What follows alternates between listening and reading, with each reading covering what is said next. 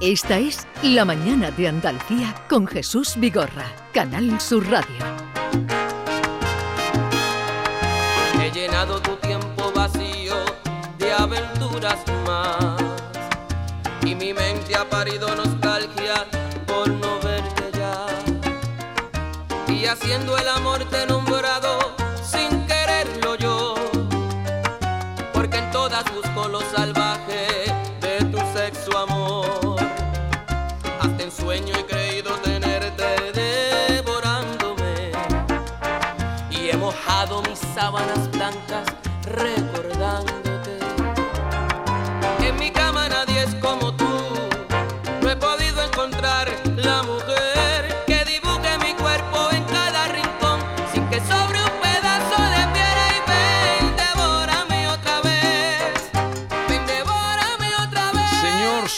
esta canción, cuánto ha dado que bailar, cuántas insinuaciones, cuántos abrazos ha podido provocar.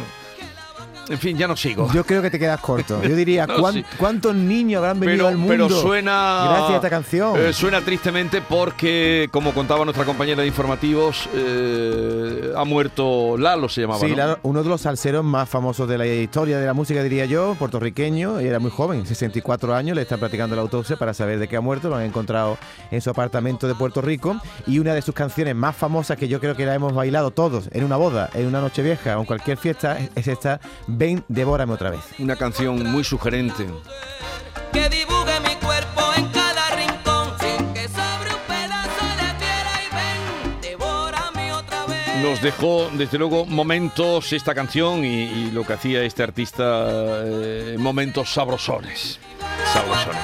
Bien, en un momento vamos a hablar con Jorge Morales de Labra. Sobre todo van a hablar ustedes para preguntar lo que quieran. 679 40 200 Es el hombre de la energía, eh, la eh, Andalucía, la energía de Andalucía. Y luego estará por aquí Carmen Camacho, como cada martes, con Parole, Parole, a ver qué nos trae hoy. Y a partir de las 11 de la mañana vamos a entrar en esa campaña Dona vida al planeta.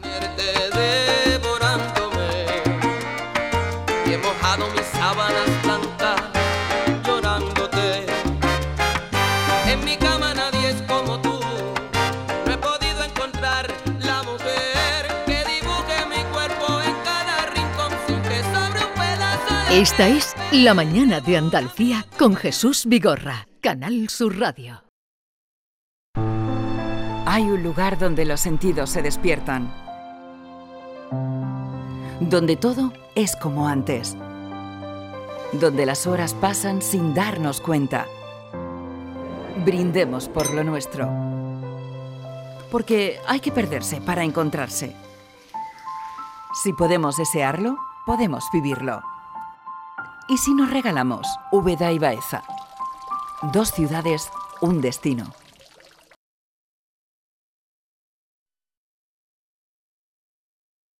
¿Buscas un espacio diferente para celebrar tus eventos?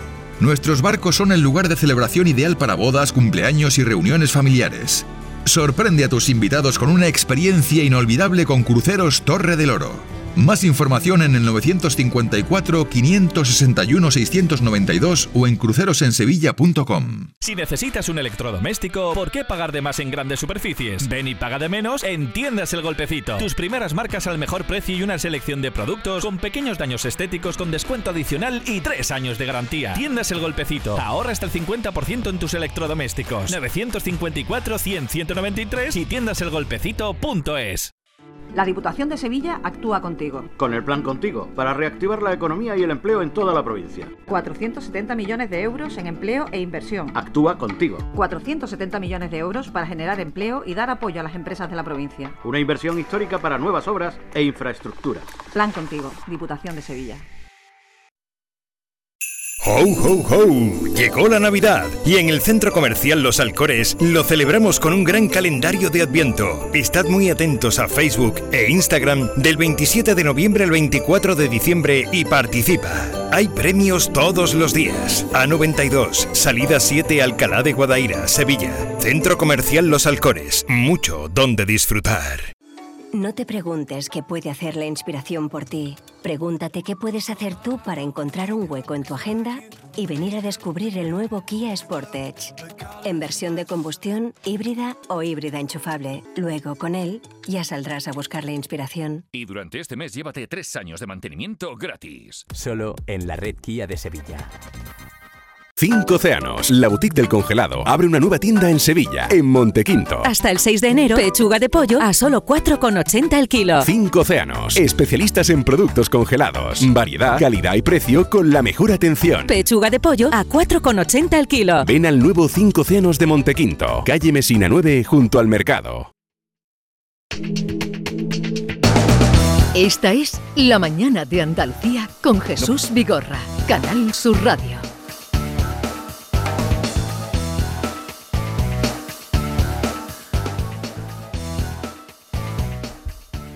Vamos a saludar, como les anunciábamos, a Jorge Morales de Labra, ingeniero industrial, emprendedor, director de Próxima Energía, experto y gran divulgador en temas de energía. Jorge Morales de Labra, buenos días.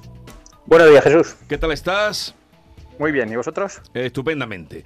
Eh, oye, eh, lo primero, eh, ahora iremos a lo que la gente quiera preguntar, como siempre, pero por cierto que hoy estamos en el día eh, con la luz que ha bajado 24 euros y cuesta hoy de media 94, uno de los días más bajos, ¿no? Sí, así es. Eh, dependemos ahora mucho estos días del viento. Fíjate que, en verano hablábamos del sol, ahora es el viento. Y sí, estos días estamos teniendo, además de agua en toda España, por suerte, que fue buena falta tía pues mucho viento y eso está hundiendo el precio de la electricidad. Ya sabemos que cuando se produce electricidad con renovables, pues eso cae el precio eh, drásticamente, ¿no? Y sin embargo, los días que no hace viento, pues todo eso se sustituye por gas. Es decir, pasamos lo contrario, ¿no? De, de, energía muy barata a energía muy cara. Y por eso estamos viendo ahora pues una especie de montaña rusa, donde algunos días el precio es muy alto y otras, como por ejemplo hoy de madrugada, el precio es prácticamente gratuito. Bueno, una cosa, eh, la noticia de la semana, por lo menos ponnos en, eh, en contexto, eh, la noticia de toda esta semana, desde el lunes, es que científicos de un laboratorio de Estados Unidos, por cierto, donde trabajan creo que 9.000 personas, confirman que han logrado producir la energía de las estrellas o energía limpia e inagotable mediante fusión nuclear. ¿Qué significa esto? Bueno, yo creo que desde el, desde el ámbito científico es un notición, ¿eh? no tanto desde el ámbito práctico nuestro. ¿eh? Y voy a tratar de explicar por qué. Eh, me parece, pues es lo mismo que el descubrimiento del bosón de Higgs, por ejemplo, ¿no? O sea, la confirmación de una teoría de Einstein, pues algo desde el punto de vista científico, pues era muy interesante y, bueno, pues, pues también llenó bastantes titulares, ¿no? Pues estas cosas de ciencia pues son apasionantes, ¿no? Y desde luego reproducir el, mismo proceso que utiliza el Sol para producir energía en la Tierra, pues es algo verdaderamente notable, ¿no? ¿Y qué es lo que ha ocurrido esta semana? Que a diferencia de lo que habíamos hecho hasta, hasta ahora, hemos sido capaces de hacerlo además eh, generando energía neta. ¿Qué significa esto de generar energía neta? Muy fácil. Que hemos gastado menos energía en, el proceso de la que el proceso ha sido luego capaz de darnos. ¿vale? O sea, quiero decir que por primera vez hemos logrado eh, hacer algo positivo, es decir, que nos, que nos genere energía. ¿no? Eh, claro, esto es, es, es, muy importante de cara a que en el futuro se pueda ampliar a producir electricidad para nuestras casas. Pero en el futuro, y cuando hablo en el futuro hablo de décadas. Ya, ya, ¿eh? ya, ya. Seguramente, vamos, seguro no, más de 30 años estamos hablando. ¿Vale? ¿Por qué? Porque ahora que hemos conseguido eso en el laboratorio, ¿vale? Ten en cuenta que eso se ha hecho efectivamente en un sitio, en un laboratorio enorme, con un montón de gente trabajando allí y que ha costado 3.500 millones de euros. Y la energía que han, que han logrado sacar la semana pasada no da ni para calentar una pizza. ¿eh? ¿Vale? 3.500 millones de euros para no llegar a calentar una pizza. Entonces, vamos, o sea, quiero decir, de ahí a que eso esté en una central real ¿eh? que esté produciendo electricidad para nosotros, hay todavía un abismo. Entre otras cosas, te voy a decir, eso se ha conseguido con unos láseres de alta potencia y la energía necesaria para calentar esos láseres es muchísimo mayor, tanto como 100 veces más que la que se ha producido, esta que te digo, que no da ni para calentar una pizza, ¿vale? Por tanto, hay un montón de desafíos todavía tecnológicos por delante Ya. y después comerciales, de Ya, que esto ya. realmente se haga las cuentas ¿eh? y no cueste 3.500 millones de euros, claro. Pero aquí la ¿Vale? importancia, Entonces, lo que tú dices es que se produce eh, invirtiendo energía da mucho más de lo que se produce, ¿no? De lo que se invierte. Bueno, mucho más no, da algo más. Hoy ha dado algo más, que por primera vez, o sea, hasta ahora, es que lo- el- cuando conseguíamos hacer una fusión nuclear en la, en- en la Tierra, no en el Sol, claro, el problema es que gastábamos más energía de la que producíamos. Ya. Y entonces decíamos, oye, pues para este, para este viaje ¿eh? no necesitábamos alforjas, ¿no? Ahora por primera vez hemos conseguido que eso se invierta y que efectivamente produzcamos algo más de energía de la que hemos consumido, ¿vale? En el laboratorio. Vale. Pero insisto, en todo lo que rodea el laboratorio, entre ellos el calentamiento del láser, se consume mucha más energía de Ya. la que se ha producido. Vale, vale. ¿Vale? Así que todavía no se puede hablar de un éxito enorme y de que tengamos ahí, digamos, la, la solución a todos los problemas energéticos. Así que de momento, Jesús, en el día a día nuestro, o sea, desde el punto de vista científico, ¿eh? si convertimos esta, esta sección mensual en algo científico, sería el notición, seguramente de, de todo el año. ¿Vale? pues es desde el punto de vista noticia, práctico claro. nuestro, Sí. pues nos queda mucho. Bueno, que, que- que tú lo veas, que lo podamos ver. Eh, Eso es. Bueno, la- la secretaria de Que mis Energía- nietos, que mis nietos lo vean. Que lo- que nuestros nietos lo vean. lo que te digo. ¿eh? Jorge, la secretaria de Energía de allí de Estados Unidos, Jennifer Granjo, ha dicho que este es uno de los logros científicos más impresionantes del siglo XXI, que en ese sentido debemos tener una visión halagüeña del futuro. Sí, es lo que, eh, Exactamente. Lo que dice Jorge. Bueno, a ver, los americanos están diciendo muchas cosas rimbombantes para justificar sus 3.500 millones de euros. A mí me parece bien, me parece normal. En Europa estamos yendo por otra tecnología de fusión completamente diferente y que seguramente va a ser más barata, pero que también le quedan años para conseguir este primer hito. ¿eh? Insisto que es el primer hito de una larga carrera hasta que esto sea comercialmente viable. Sí. Es significativo, es muy significativo desde el, desde el punto de vista científico, subrayo una, de- una vez más, ¿vale? Pero nos quedan décadas para que esto sea una realidad eh, de verdad. Por tanto, eh, lo digo porque la gente ahora que estaba diciendo, no, es que bueno, ahora ya la renovable no nos hace falta. No, no, no, no, no. Pero queda. Esto, esto para que esté produciendo, para que logremos reproducir lo que hace el Sol en la Tierra, como mínimo, insisto, como mínimo, siendo muy, muy optimista, quedan 30 años. Bueno, pues queda explicado eso que ustedes llevan oyendo hablar toda la semana. Vamos a pasar las llamadas de consultas. Hay muchas para Jorge. Pues adelante. Buenos días, Jorge. Eh, llamo desde Sevilla. A ver, estoy muy concienciada con el medio ambiente, estoy intentando dar el giro al tema de las placas fotovoltaicas y mm, lo que es- pasa que es un tema, mm, vamos, un poco complejo eh, de entender en ciertos aspectos. Me queda un poco por entender eh, la venta para los que no queremos contratar batería, ¿vale? Y tenemos un consumo realmente medio, mm, no demasiado elevado. El tema de verter los excedentes a, digamos, a vuestra hucha general, eh, eh, por lo visto mm, la contratación de placas tiene que ser también comedida para no, no es tampoco bueno verter demasiados excedentes que luego no, vas a no te van a, a desembolsar la factura, si no entiendo bien. Entonces ese aspecto es un poquito complejo de entender y era ver si lo podías aclarar, eh, así como mm, si al final contratáramos con vuestra compañía, eh, si me puedes aclarar lo de si hay que pagar el proyecto para que lo hagan o luego te lo descuentan, porque yo estoy en ello, estoy con vosotros, ya me he cambiado de compañía y mi intención es contratar y montar las placas de aquí a corto plazo, pero me queda un poco la duda esa respecto al tema de los excedentes, de los que no tenemos como para contratar la batería mm, y mm, además cómo se tributa esto, que por lo visto hay que tributarlo y no lo entiendo tampoco muy bien ese aspecto. Si puedes dar ciertas pinceladas, te lo agradecemos. Gracias. Adelante. Bueno, muchas, muchas cosas juntas. Vamos a intentar aclarar lo del tema este de los excedentes solares, que yo efectivamente creo que la gente tiene muchas dudas sobre ello, ¿no?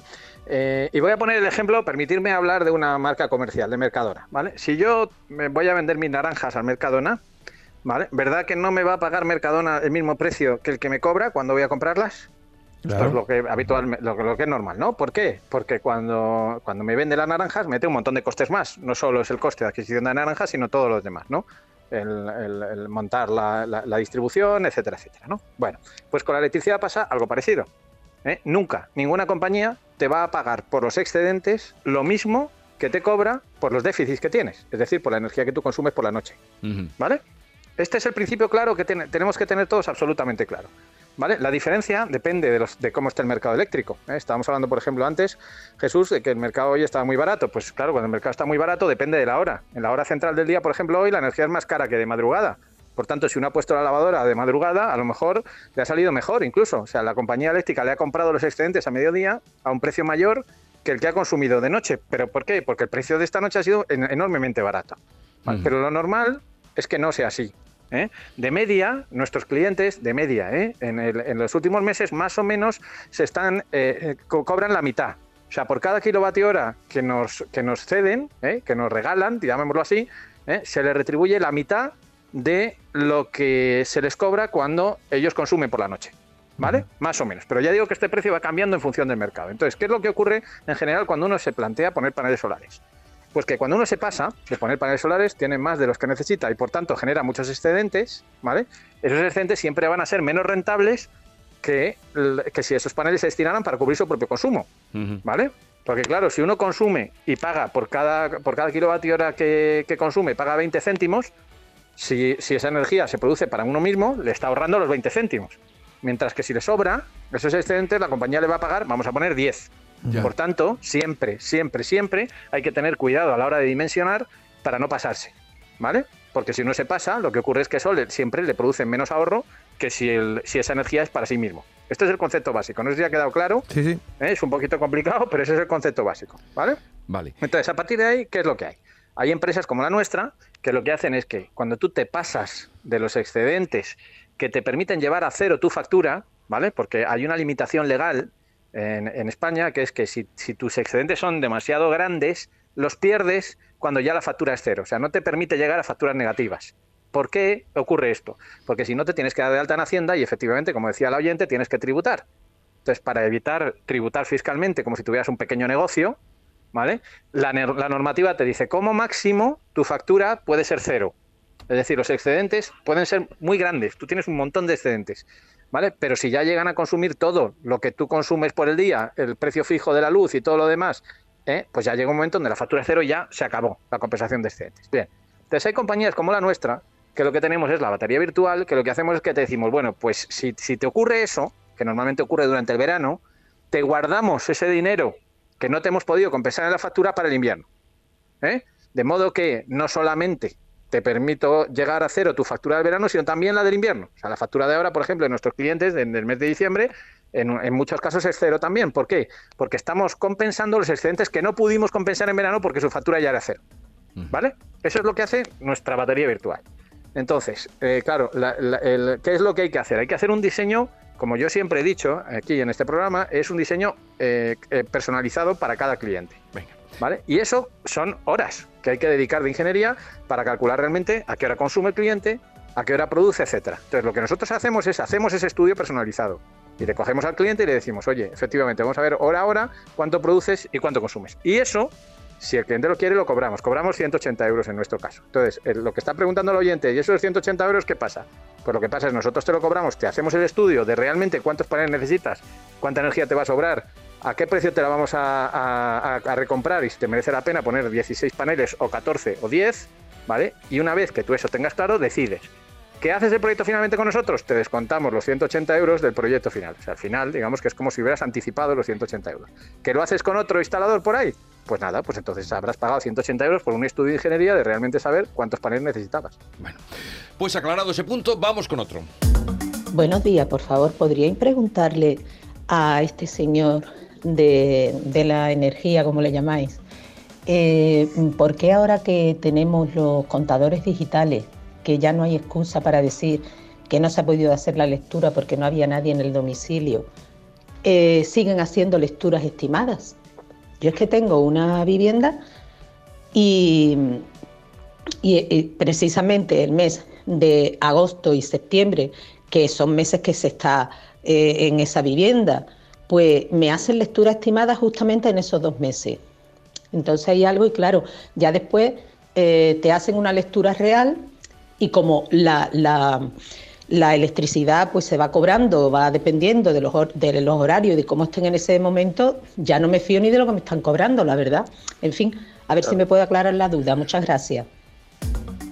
Claro, tiene Jesús toda la razón, la oyente, toda la razón. Eh, con los contadores digitales que ya tienen que estar instalados en más del 99,9% de la población, Sí. todo esto ya debería haber pasado a la historia y no. Y curiosamente hay dos distribuidoras en España, y voy a dar el nombre porque, porque eh, yo creo que es necesario, que una es Endesa y la otra es Unión Fenosa, que resulta que tienen muchos más incidentes que las demás. Muchos más incidentes. O sea, nosotros tenemos eh, muchos más problemas en esas dos distribuidoras que en todas las demás, ¿no? En particular en la zona de Endesa. Entonces, esto es inexplicable, efectivamente, porque los, alguien puede decir, por supuesto, y eso es normal, que haya un incidente. ¿eh? Y que un, y con un contador se averíe y que haya que estimar esa lectura, pero no tantos. Entonces yo aquí lo que recomiendo desde luego a los oyentes que estén afectados por esas estimaciones, en el caso de Andalucía la mayor parte de ellos eh, serán en zona de Endesa, pues que reclamen, que reclamen ante consumo y, que se llenen las, delegaciones de consumo de esto mismo que está diciendo con toda la razón la oyente. Oiga, si yo tengo un contador digital, que además es más caro, porque yo estoy pagando más ahora por este que el que pagaba antes. Sí. Si yo estoy pagando por un contador digital que supuestamente es súper inteligente y que tiene los datos horarios, etcétera, ¿por qué cada dos por tres me están estimando la lectura? ¿Qué sentido tiene? Lo, has explicado muy bien. La señora lo ha... Y tiene toda, toda la razón, ¿eh? Es que esto no tiene ahora ningún sentido. Seguimos. Buenos días, de Jaime. Eh, es que a mí me cumplen los... Eh, tengo contratos anuales, ¿no? De, y entonces eh, yo tengo un tipo fijo. Lo tenía la potencia a un precio y el kilovatio a otro, ¿no? Entonces este año me lo van a subir más caro, mucho más caro. Y me dan dos opciones. O pagar más por el término de potencia y los kilovatios más baratos. O pagar más por los kilovatios y el término de potencia más más barato. Eh, ¿Qué sería mejor? ¿Pagar un poquito más por el término de potencia y tener los kilovatios más baratos o no? Buenos días. Pregunta concreta, Jorge, a ver. Susto o muerte. o sea, es. A ver, normalmente cuando la compañía eléctrica te hace esas dos ofertas, tiene, tiene truco. ¿eh? La compañía sabe perfectamente lo que más te merece la pena. Esto, la respuesta depende, lógicamente, de la potencia que uno tenga contratada y del consumo si su potencia es, por ejemplo, voy a poner un caso claro, muy sencillo, ¿no? Si es una segunda residencia donde prácticamente eh, no se consume energía solamente durante uno o dos meses y sin embargo la potencia se está pagando durante todo el año, lo mejor es tener el término de potencia barato, porque el término de potencia es la mayor parte del recibo. La mayor parte de los meses solo se paga la parte fija, que es el término de potencia. Sin embargo, si es una casa que tiene muchísimo consumo, por ejemplo, porque tiene un, uso de, día a día y además tiene mucho aire acondicionado, y por tanto en verano hay un montón de consumo, pues es mejor que la energía salga más barata. ¿Sabes? Esto lo que a mí me parece muy mal es que la compañía eléctrica, que es la que tiene los datos, no le haya ofertado al cliente lo mejor, que es lo suyo. Sería decirle, oiga, mira, a usted le interesa hacer esto, ¿no? Pero bueno, así le obliga, digamos, al cliente a pensar y hacer sus cálculos. Sí. Pero es que la gente que haga sus cálculos, si tiene, vamos, eh, si tiene poco consumo, mejor tener el término de potencia bajo, ¿no? Lo que tú has eh, dicho, Jorge. si tiene poco consumo. si eso es mirar tu factura, tú miras tus 12 últimas facturas. Y si tú ves que, normalmente pagas siempre lo mismo, porque el consumo, la línea de consumo es mínima, y lo que pagas es la parte fija siempre, pues entonces baja la parte fija, claro. Ahora, si lo que ocurre es que tienes facturas muy diferentes, donde hay consumos muy altos en algunas épocas y otros menores y tal, pero al final hay mucho consumo a lo largo del año, pues evidentemente te interesará tener el precio de la energía más barato. Bueno, seguimos. Ah, buenos días, eh, mi nombre es Manolo de Alcalá de Guadaira. Eh, estoy pendiente de poner las placas eh, fotovoltaicas. pero me han dicho que van a salir en muy corto plazo bastante más pequeñas y con la misma potencia. Muchas gracias. Buen día, buen programa. A ver, venga, cuéntanos, Jorge. Algo, a ver, algo están mejorando siempre las placas, pero para que tengamos una idea, en los últimos 12 años han mejorado en torno a un 10%. O sea, quiero decir, producen la misma energía con un 10% menos de espacio. Algo es, no te voy a decir que no. ¿Vale? Pero eh, esto no, esperemos cambios significativos en que de repente con la mitad de espacio vamos a, producir el doble. Esto no ocurre. ¿Vale? O sea, si yo antes necesitaba 30 eh, metros cuadrados, pues es verdad que ahora me bastan 23 ¿eh? o 25. Vale, estamos de acuerdo pero no, de repente no paso a, para producir la misma energía tener 15 de un, de un, año para otro. No, han tenido que pasar, insisto, 12 años para que en vez de 30 necesite ahora 27 metros cuadrados. ¿Vale? O sea, algo por supuesto está mejorando la tecnología, pero no una cosa inmediata como para. No, no, no, esperamos cambios drásticos como para decir, bueno, espera, me voy a esperar, porque es que se espera un cambio disruptivo de pasado mañana en que la, una nueva tecnología que realmente va a cambiar todo esto. No, esto no funciona así días, mm, Canal Sur, mm, gracias por el programa. Mira, quería preguntar qué es eso del coste mínimo del gas. Porque yo en la última factura me venía 150 y algo de luz y ahora 50 y pico de coste mínimo del gas. Si yo pago el gas aparte de, de, de lo que es la luz, ¿por qué me cobran eso? No lo entiendo. A ver. Gracias, buenos días. Un saludo, Gracias. Soy Silvia Eh, de Sevilla. Eh, muchas gracias. Venga, eh, Jorge, acláranos esto. No lo entiende mujer- Silvia ni lo entiende la mayor parte de los españoles.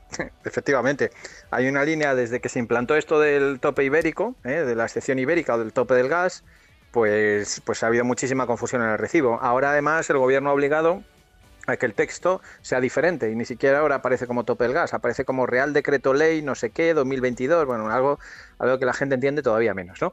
Pero bueno, al final, eh, claro, lo que le confunde al oyente creo que es que, claro, ella dice, hombre, si yo pago el gas aparte, ¿por qué me aparece el gas en la factura de luz? Bueno, es- eso es relativamente sencillo de explicar, porque para producir electricidad se quema gas. Como estaba diciendo al principio, cuando me preguntabas por qué hoy es tan barata la energía, Sí. y decía, es que hoy hay eólica, pero sin embargo la semana pasada, por ejemplo, que dejó de soplar el viento, se sustituyó el viento por gas, eso es lo que está pasando. O sea, lo que está pasando es que cuando entra el gas para producir electricidad, hay que compensar a esas centrales de gas a cambio de que el resto de los días lo tengamos más barata, la luz, ¿no? Entonces esa compensación, que es la llamada excepción ibérica, aparece en una línea aparte en el recibo de la luz. ¿eh? Y por esa razón eh, le aparece que es- esa línea en agosto fue carísima, fue del orden de la mitad de la factura, ahora ha sido mucho menor, en octubre y noviembre ha sido prácticamente nula, sobre todo en noviembre, ahora en diciembre está empezando a subir más, pero lógicamente dependeremos, como decía antes, de la meteorología. O sea, cuanto más viento y más sol tengamos, menos gas entrará y menos importe tendrá esa línea, pero si no, pues esa línea la tendremos ahí y seguirá eh, sumando en nuestro recibo de la luz. O sea que aunque la mujer, esa mujer que nos ha llamado, pero en cualquier casa no tengan gas, el- en la factura puede venir gas. Y por la sí, razón pero no es, el gas, no es el gas que ella consume, sino el gas que consume Para- la, la central eléctrica para producir Para electricidad. producir energía. Eh, venga, seguimos. Buenos días, me gustaría preguntarle a Jorge, a Jorge si va, este mes me van a cobrar otra vez el impuesto del gas. Gracias. Uf. Sí, es lo mismo, es exactamente lo mismo. Lo llama, fíjate que este oyente lo llama impuesto de gas.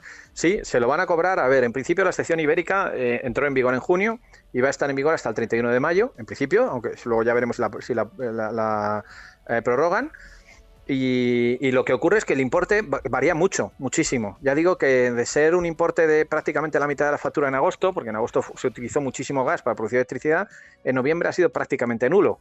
O sea que ahora la factura que está llegando ahora, que corresponde a la energía de noviembre, pues algo le aparece, pero va a ser muy pequeño el importe. Igual son 2 euros o 3 euros, ¿no? Mientras que a lo mejor en agosto eran 50 euros, ¿eh? Esta es la diferencia, es que es enorme, ¿eh? La diferencia. Ya, Eh, y, y- y ahora en diciembre, pues lo que te digo, depende. La semana pasada ha sido importante el- el- el- este concepto y ahora, sin embargo, esta semana pues está siendo también muy baja. O sea que, bueno, depende, de- de- insisto una vez más, de cuántas renovables entren en el sistema. Cuanto Vale. más viento y más sol, menor importe tendrá esa línea. Venga, otra pregunta. Hola, buenos días. Mi pregunta sería para, eh, pregun- eh, para preguntar si es mm, recomendable poner una placa solar mm, fotovoltaica aun siendo familia numerosa y pagando una factura últimamente de 20 o 30 euros. 20 o 30 Bueno, euros. recomendable, ¿Un- ¿Una factura puede pero- haber de 20 o 30 euros? Sí, porque las familias numerosas ahora tienen el bono social. ¿Eh? Con independencia de sus ingresos, tienen derecho al bono social. El bono social supone un descuento del 70% en el recibo de la luz. Anda. Entonces sí, sí, sí, finalmente obtienen esos, esas facturas finales, ¿no? A ver, lo que ocurre en general en las familias numerosas es que es más difícil rentabilizarlo. Fíjate que antes, en la primera pregunta que me hacía la oyente, eh, eh, yo abogaba por algo que llevo subrayando durante muchos meses, que es un estudio personalizado. Pues aquí más razón todavía. O sea, hay que hacer un estudio personalizado de esa familia y ver si realmente le merece la pena o no instalar una, dos, cinco o diez paneles solares. Porque depende, efectivamente, va a ser, ya le anticipo, lógicamente, que si tiene una, una factura de luz más barata, será más difícil de rentabilizar. ¿eh? Naturalmente, si una familia paga 100 euros, es mucho más fácil que rentabilice los paneles solares que una que paga 30. Esto es clarísimo. ¿Vale? Pero eso no quiere decir que no sea rentable, quiere decir que hay que estudiarlo. Y en este caso hay que estudiarlo con más detenimiento que el caso donde uno paga una barbaridad y por tanto, en cuanto pone los paneles, pues empieza a ahorrar al día siguiente. Oye, yo te he visto a diario, a Jorge Morales de Labra, lo vemos en las televisiones. Eh, yo estoy aquí con las televisiones están puestas en el estudio y lo veo aparecer un día sí y otro también. eh, hablando de energía, pero ayer me quedé muerto eh, o sorprendido, la palabra no es, cuando te vi hablando de bivalvos y, y- y entre... eh, ¿qué, qué, qué era eso que estabas ahí entre, entre eh, eh, pues esto, almejas, mejillones, berberecho? ¿Qué, qué hacías ahí? Fíjate, Jesús, que ha hecho, ha hecho ahora este mes pasado 10 años que estoy en televisión ya permanentemente, algo que empezó como, como casual, ¿no? Y efectivamente de forma Aquí ininterrumpida. empezaste por esa fecha, ¿eh? Sí, sí, ya llevo, ya, llevo, ya llevo 10 años. Sí, ya sabes que siempre he tenido afición por Andalucía ¿eh? Sí, sí, y sí. devoción por Andalucía también. Bueno, pues lo que ocurre es que ayer pues, el- el- las empresas que, que están depurando los bivalvos, en los- principalmente en el norte, pero también ahí en el sur, naturalmente, eh, están pidiendo una rebaja en el recibo de la luz. Sí. O sea, están diciendo que, que- que están permanentemente depurando eh, y por tanto tienen que tener los motores encendidos todo Sí. el día y que esto pues les está suponiendo un coste enorme que no pueden repercutir en el precio final. Ah, ¿eh? Y, y entonces por eso ayer me planteaban en televisión española, que es donde estaba ayer por la mañana, Sí. me planteaban esto, ¿no? ¿Qué, qué pueden hacer? Entonces ellas están pidiendo acogerse a una cosa que se llama la- la- el, el Estatuto de la Industria Electrointensiva, ¿eh? y es algo que tiene una serie de subvenciones y que algunas empresas que hacen uso intensivo de la electricidad, de ahí su nombre, de electrointensiva, tienen derecho. Entonces ellos están pidiendo que se les meta, digamos, dentro de ese grupo de los electrointensivos. Y ayer lo que traté de explicar es que eso no es tan fácil como parece, que Ya. tener derecho a esas subvenciones pues implica poner de acuerdo a la Comisión Europea e implica además tener Ya, un ya, consumo muy relevante de energía, etcétera. Que como tenía mucho consumo, pero- ya, ya. Yo que vi de tra, digo, pero, pero ¿qué no hace te. Jorge? No, no, aquí no. con los No, yo me he mantenido firme, Jesús, firme. Y me ha costado, ¿eh? en los últimos 10 años, a pesar de las ofertas que he tenido en algunas televisiones, de hablar solamente de lo mío. ¿Eh? Ah, o sea, es sí, decir, sí. yo solamente hablo de energía siempre, permanentemente. Sí, sí, no, no, yo- yo- he que hablado te- de un tema que no tenga que ver con Tenía que haber algo con esa relación. Eh, Jorge Morales de Labra, muchísimas gracias, un abrazo y ya nos veremos, nos oiremos o nos encontraremos en el año nuevo. Así es que feliz año nuevo. Un abrazo. Igualmente. Adiós. Un abrazo. Adiós. Buenos días. Esta es La mañana de Andalucía con Jesús Vigorra, Canal Sur Radio.